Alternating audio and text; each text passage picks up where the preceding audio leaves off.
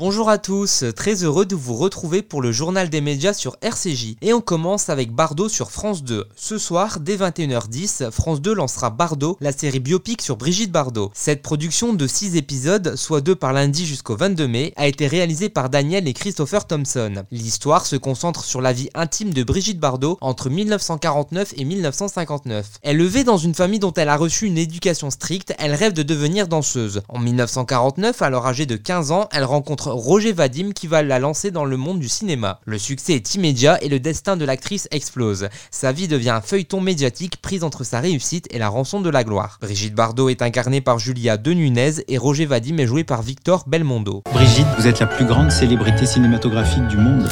J'ai beaucoup de chance. À quoi ressemble votre vie? Ma vie ressemble à une grande prison.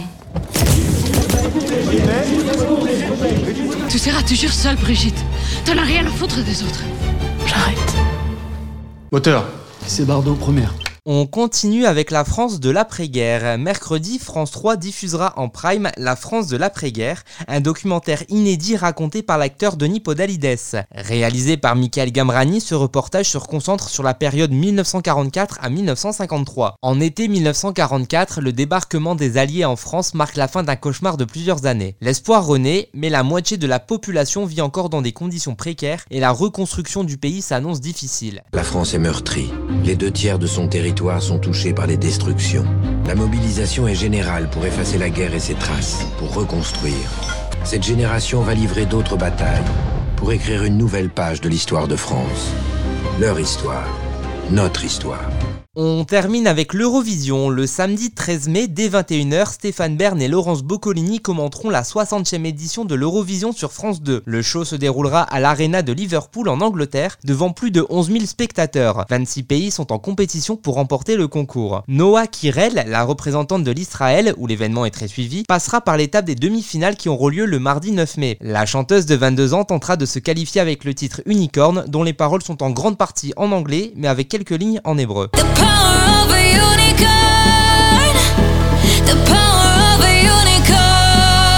Tandis que la France sera représentée par la chanteuse canadienne Lazara. Déjà qualifiée pour la finale, elle tentera de succéder à Kalouche Orchestra, vainqueur l'an dernier avec l'Ukraine. La France n'a pas gagné le concours depuis Marie-Myriam en 1977. Avec évidemment, Lazara fera tout pour faire triompher la France. Évidemment, toutes ces belles promesses que j'entends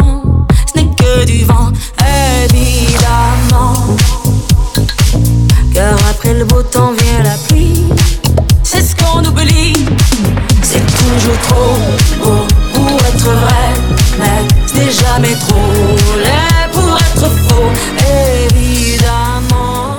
Merci de nous avoir écoutés et à très bientôt pour une nouvelle chronique média sur RCJ.